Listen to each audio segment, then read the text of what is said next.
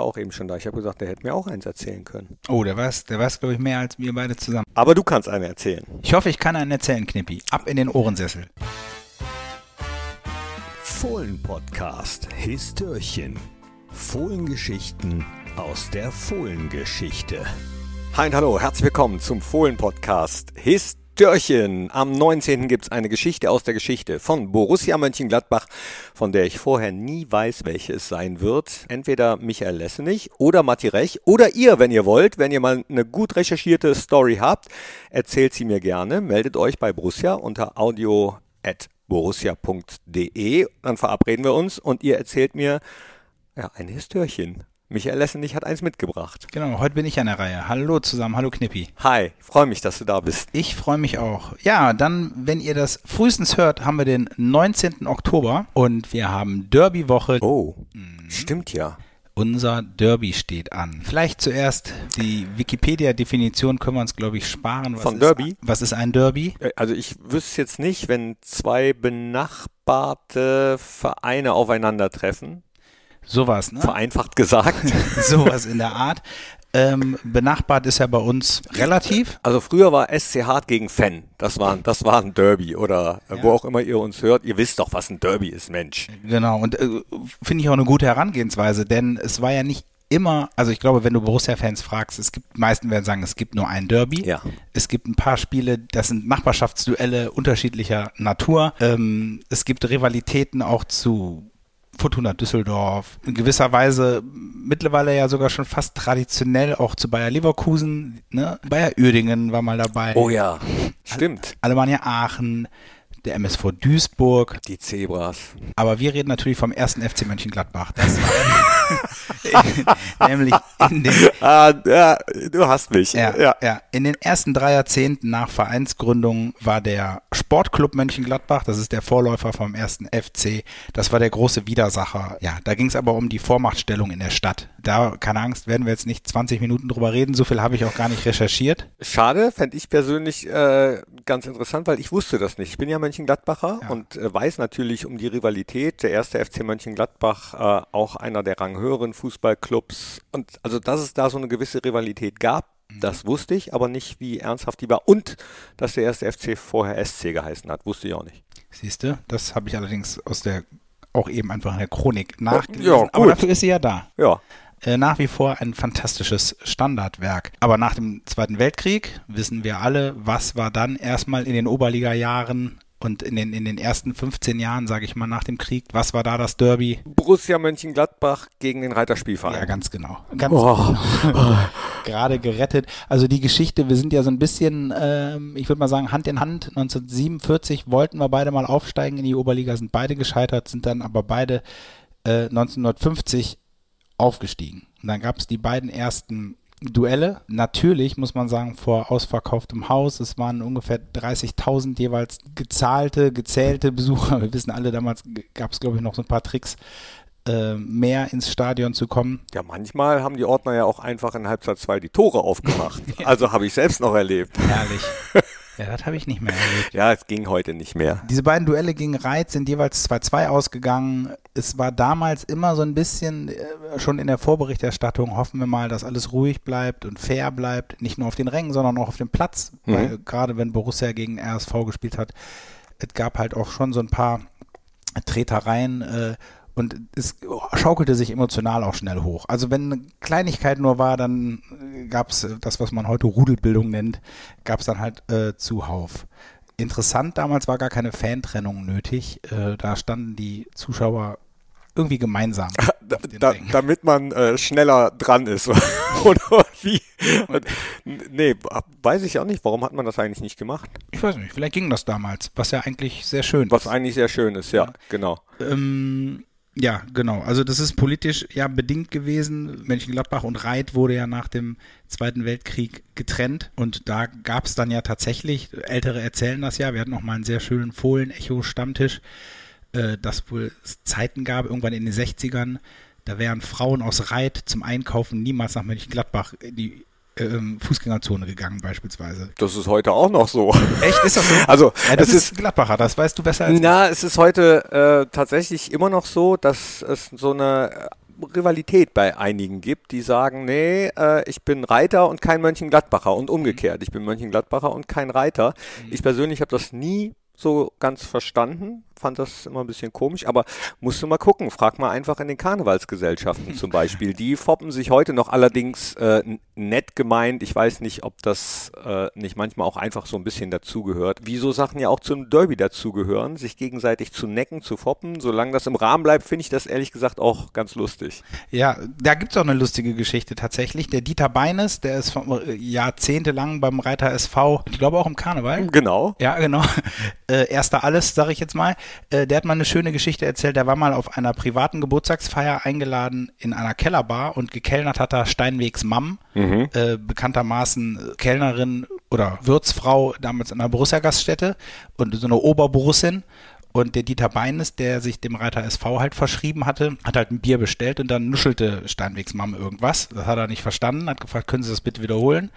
Und dann hat sie es wiederholt, was sie da gesagt hat. Sie hatte wohl gesagt, hoffentlich bliftet dich im Hals stecken. Nein, ähm, hat sie nicht gesagt. genau, und er wusste nicht, wie, wie ihm geschah, aber die hat gesagt, ich weiß, dass du vom Red küsst. Ne? ähm, also ich weiß, dass du aus Reit kommst für unsere das übersetzen wir, übersetzen wir das andere nein. auch? Nein, nein. Na, okay, dann äh, fragt mal Menschen, die des Plattdeutschen mächtig sind. Ja, aber es war dann äh, nachher bei einer weiteren nächsten Feier, wo, wo er dann auftauchte, hat sie ihn übers Mikrofon begrüßt. Ich freue mich, dass jemand aus dem Ausland da ist. Also, das sind so, glaube ich, diese Neckereien, die du meinst. Äh, die sind ja völlig okay und gehören ja dazu. Ja, ja, genau. Und ich glaube, dass es auch gar nicht so böse gemeint war, äh, wie das der ein oder andere jetzt vielleicht auffassen könnte. Mhm. Also ich übersetze es jetzt doch einfach. Mhm. Also hoffentlich bleibt sie im Halse stecken. Ne? Mhm. Aber ich glaube, mit einem Lächeln äh, vorgebracht und nicht ganz so ernst gemeint. Äh, genau, 100 Pro. Ich weiß nicht, wie ernst das gemeint war, dass Fritz Pliska, der Trainer war bei Reit und dann nach Gladbach gegangen ist und dann irgendwann überliefert wird, diese Geschichte, dass er irgendwann dann nochmal im Vereinsheim vom Reiter SV ein Bier trinken wollte, haben sie ihn durch die Flügeltür aus der Kneipe rausgeschmissen. Das glaube ich. Ja. Äh, aber das sind so die Vorboten. Wir haben Derbywoche 1. FC Köln. So. Ich glaube, da hätten wir, könnten wir zehn Histörchen mitfüllen und ich glaube, wir würden diesem großartigen Duell niemals gerecht werden. Absolut. Ich habe lange überlegt, was finde ich so schön daran, an diesem Derby gegen 1. FC Köln? Also ich glaube, ich finde tatsächlich schön, dass du dich mit Gladbach-Fans aus allen Generationen unterhalten kannst und jeder hat so sein Derby. Ja. Klar, hast du vielleicht auch drei oder vier oder ich auch. Danke, dass du mir so durch die Blume sagst, dass wir alt sind. ich nehme mich ja mit in die Verlosung. Ja, ja. kam aber spät hinterher. Also du hast drei oder vier, ich habe zwei oder drei. Nein, äh, das ist, äh, aber das finde ich wirklich das finde ich wirklich faszinierend. Und das sind jetzt auch nicht irgendwelche Spiele, wo man sagt, ja gut, ne, da ist dann halt irgendwie so ein Ergebnis und das steht für sich, sondern jeder, der mal bei einem Derby im Stadion war oder vor dem Fernseher leidenschaftlich mitgefiebert hat, der weiß halt auch ein 1 zu 0 in Köln in der 89. Minute, so wie in der Saison 69, 70, Tor durch Ulrich Lefebvre, das sind keine, keine Sachen, die man irgendwo in der Statistik abheftet. Das ist einfach mehr. Ja. Ne, wo wir dabei sind, Knippi. Was ist denn dein Derby? Ich habe nicht das eine. Mhm ich habe gleich mehrere. Und das, das eine, was mir sofort in den Kopf kommt, ist das, wo Granit Xhaka eben in der letzten äh, Minute sozusagen das 1 zu 0 schießt und den Jubellauf dann in die Arme von Jan Sommer abschließt. Das war phänomenal, weil es mit Ansage eigentlich war. Also mhm. man hat gewusst, nachdem der Freistoß schon so ein bisschen fragwürdig war, war es jetzt einer? Ich sage, natürlich war es einer. Köln-Fans sagen, niemals Freistoß. Da wusste man, jo, das Ding wird auf jeden Fall drin sein. Dann äh, natürlich auch Derbys in Köln, als Ari van Lent von einem Fan die Fußballschuhe zugeschickt bekommt, äh, nachdem er lange Zeit nicht getroffen hat. Er hatte seine alten ja versteigert und ein Fan hat ihm die vor dem Derby wieder geschickt und dann trifft er mit diesen Töppen da dreimal. Ja, das war allerdings ein Heimspiel. Ja? Ja. War es nicht in Köln? Nee, nee, das war auf dem Bückeberg, ganz sicher. Ja, ja du, du Aber weißt, ist ja egal. Ich bin bei sowas ja echt immer schlecht. Also, Aber ist ja völlig egal. Aber die Geschichte ist tatsächlich auch eigentlich eine typische Derby-Geschichte, finde ich. Dann ne? Äh, die Derbys, bei denen äh, Peter Winhoff, genannt mhm. Glatze, äh, seine Soli gestartet hat und, und dann äh, die Kölner Abwehr zerrupft hat. Das zum Beispiel. Dann eins leider unrühmlich, was heißt unrühmlich, aber eins, was nicht so richtig mh, hm, schön in Erinnerung geblieben ist, aber trotzdem haften geblieben ist, ist das allererste Geisterspiel der Fußball-Bundesliga äh, wegen des Coronavirus, beziehungsweise es war vorher ja schon mal abgesagt worden wegen eines Unwetters. Ich weiß nicht, Tief Bertha oder äh, äh, Tief Hennes, nee, weiß, weiß Hennes kann kein Tief sein. Äh, kommt drauf an, welcher. Stimmt. Du hast recht.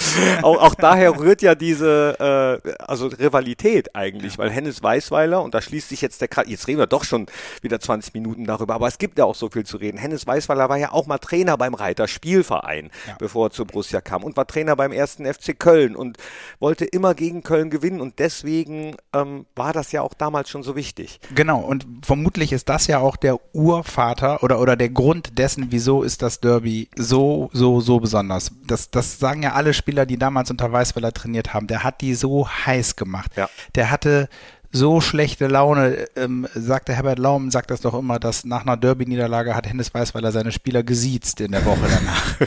Zu Recht. äh, es gab äh, ein ganz anderes Training, äh, wenn man gewann oder wenn man verloren hat und ja. so. Und, und, und der war wohl wirklich richtig mürrisch und der hat den Spielern das mitgegeben, was er auch für die Fans für viele Fans das ist, es ist das Spiel des Jahres. Ja. Wir haben Hennes Weißweiler beide leider nicht kennengelernt, aber so wie, was man so mitbekommt, man kann sich schon vorstellen, dass er das mit Leib und Seele verkörpern kann. Total. Ne? Und dass man dem auch ungern widersprechen möchte. Ja. ja. Richtig. Richtig. es ist natürlich das Derby schlechthin, ist ja 50 Jahre her, das haben wir auch schon hier groß äh, besprochen und gefeiert. Das ist die Selbsteinwechslung von Günter Netzer, fast schon übergroß, dieses Spiel. Äh, stimmt, das war ja auch ein Derby. Ich habe das immer nur als Pokalfinale ja. abgespeichert und als das Spiel, in dem äh, Günter Netzer sich selbst eingewechselt hat. Aber ja, stimmt, es war äh, Derby und dann auch noch in Düsseldorf. Dann auch noch in Düsseldorf, ganz genau. Für, für mich persönlich für mich ging so ein bisschen, ne, nicht die Borussia-Leidenschaft los, aber mein erstes richtiges Auswärtsspiel war auch ein Derby ähm, in Köln 1993. Da hat Gladbach 4-0 gewonnen und da hat Martin Max drei Tore geschossen und Peter Win auf 1. Und ich war mir damals so sicher, auch das gehört, glaube ich, zum Derby dazu, dass mindestens 20.000 Fans, Gladbach-Fans im Stadion waren. Vielleicht war es nicht ganz so viele, aber es war auf jeden Fall irre. Doch. Doch, ne? ja, also da, so, so hat halt jeder seine eine Geschichte und, und die von dir genannten würde ich auch noch alle mitzählen. Weil das Schöne ist ja, das darf man, äh, so selbstbewusst darf man sein. Gladbach hat halt gegen keine Mannschaft so oft gewonnen wie gegen Köln. Ja. Auch auswärts nicht. Wir haben jetzt unser 49. Spiel in Köln steht jetzt an. Also wenn ihr den Podcast vor dem Derby hört. Und wir haben von diesen 48 Spielen 25 gewonnen. Das ist eine unglaublich gute Auswärtsbilanz. Ich weiß nicht, ob du dich erinnerst. Das war mit einer der schönsten Choreos, die es je gab und eine sehr frühe Choreo. Das war im Jahr 2001 da haben die Gladbacher so, so Doppelhalter gemacht, die Fans in, mhm. im Auswärtsblock und äh, ganz viele Doppelhalter und jedes, auf jedem Doppelhalter stand ein Auswärtssiegergebnis aus der Bundesliga-Geschichte. Und das hat ein ziemlich schönes Aussage. Waren viele Doppelhalter. Viele Doppelhalter. Das war, finde ich, ich persönlich treffender als, als so eine Provokation auf die Zwölf so, ne? Also das fand ich einfach schön. Ja, bin ich ja total bei dir. Ne? So Sachen, äh, so, so, kreative Sachen, die vielleicht auch äh, nicht mit dem Hammer auf die Zwölf gehen, genau. sondern ein bisschen subtiler daherkommen, bin ich auf jeden Fall mehr Fan von. Also viele werden das ja nicht verstehen, wenn ich das sage, aber wenn, wenn gerufen wird Tod und Hass dem FC Köln, da bin ich nicht bei. Ich bin, nee. ich bin total für Rivalität und sich necken, äh, je nachdem, wo man arbeitet, äh, äh, hat man ja auch viel mit Köln-Fans zu tun. Und wenn man sich dann am Montag nach so einem Derby in der Kaffeeküche trifft und sagen kann, oh, wie war es denn am Wochenende? Und wir konnten das ja häufiger mit einem Lächeln als umgekehrt. Dann ist doch das Schönste, was es gibt. Kann ich nur unterstreichen. Auf jeden Fall. Natürlich sind dann tatsächlich für mich eher die Geschichten, die auf dem Spielfeld geschrieben werden. Oder halt auch einfach eine positive, gute, verrückte, ausgelassene Stimmung im Stadion. Das sind die Sachen, die, die dieses Derby halt so besonders machen und die das auch so groß machen. Und dann passieren auch so Sachen wie, auch das meine, ein, für mich ein Derby-Bild für die Ewigkeit, dass Michael Fronzek, der Ur-Gladbacher ist, der Trainer ist bei Borussia. Borussia ist im Abstiegskampf. Gladbach gewinnt 4-0 in Köln und er macht als Trainer einen Diver auf die Gästekurve zu. ja, stimmt. Das ist auch, das habe ich noch nicht oft gesehen von einem Coach, ja. aber das fand ich super. Also ja. alle Emotionen einfach raus und äh, ja, auch das total authentisch und ich glaube, das macht man jetzt auch nicht nach einem random Nee. 1 zu 0 Heimsieg gegen Nee, es, die Stars. es, ne? ist, ja. es ist was anderes, sollte es auch sein. Es hat auch schon Derbys gegeben, müssen wir ganz ehrlich sein, die ähm, die Erwartungen nicht erfüllt haben. Wo man da äh, gesessen hat und gedacht hat, so, ja, hm, also da hätten wir uns jetzt mehr erwartet von so einem Derby, so ähm, mit allem drumherum. Aber der Großteil der Aufeinandertreffen von Borussia und dem ersten FC Köln waren einfach so, wie man sich erhofft, erwartet, mit äh, ja, erhöhtem Pulsschlag, mehr als bei normalen, in Anführungsstrichen, Bundesligaspielen und, und wirklich äh, mehr Konfetti, sage ich mal, als, als es sonst so üblich ist. Ja. Und, und das wünsche ich mir natürlich auch jetzt wieder. Ne? Also äh, soll schon ein bisschen Pfeffer drin sein, aber friedlich bleiben. Vor allem auf dem Rängen. Wirst du auf da dem sein? Platz auch. wirst, wirst du da sein im Stadion? äh, ja. Sehr schön. Ja. Ja, ich bin auch da. Was für schöne Geschichten. Und wir könnten, du hast es eingangs schon gesagt, noch viel, viel länger über verschiedene Derbys reden, über solche Geschichten. Davon gibt's ja zuhauf äh, in der Historie von Borussia Mönchengladbach. Nochmal an euch der Aufruf, wenn ihr welche habt, schreibt sie uns oder erzählt sie uns, äh, sagt Bescheid, audio.borussia.de. Vielen, vielen Dank Sehr gerne. für äh, diese wunderbare Einstimmung auf das, was jetzt bevorsteht, nämlich das Derby. Ich sag danke, dass ihr reingeklickt habt. Hört euch auch die anderen äh, Podcast-Formate an. Und äh, weil du Steinwegs Mom gesagt hast, äh, wunderschöne Geschichten, die Rolf Wirtel erzählt hat. Äh, kleiner Hinweis auf einen anderen Fohlen-Podcast, der Talk mit dem ehemaligen Stadionsprecher vom Bökelberg. Also hört euch auch die anderen Formate an. Das war's von mir. Das letzte Wort gehört unserem Gast. Die Nummer 1 am Rhein sind wir.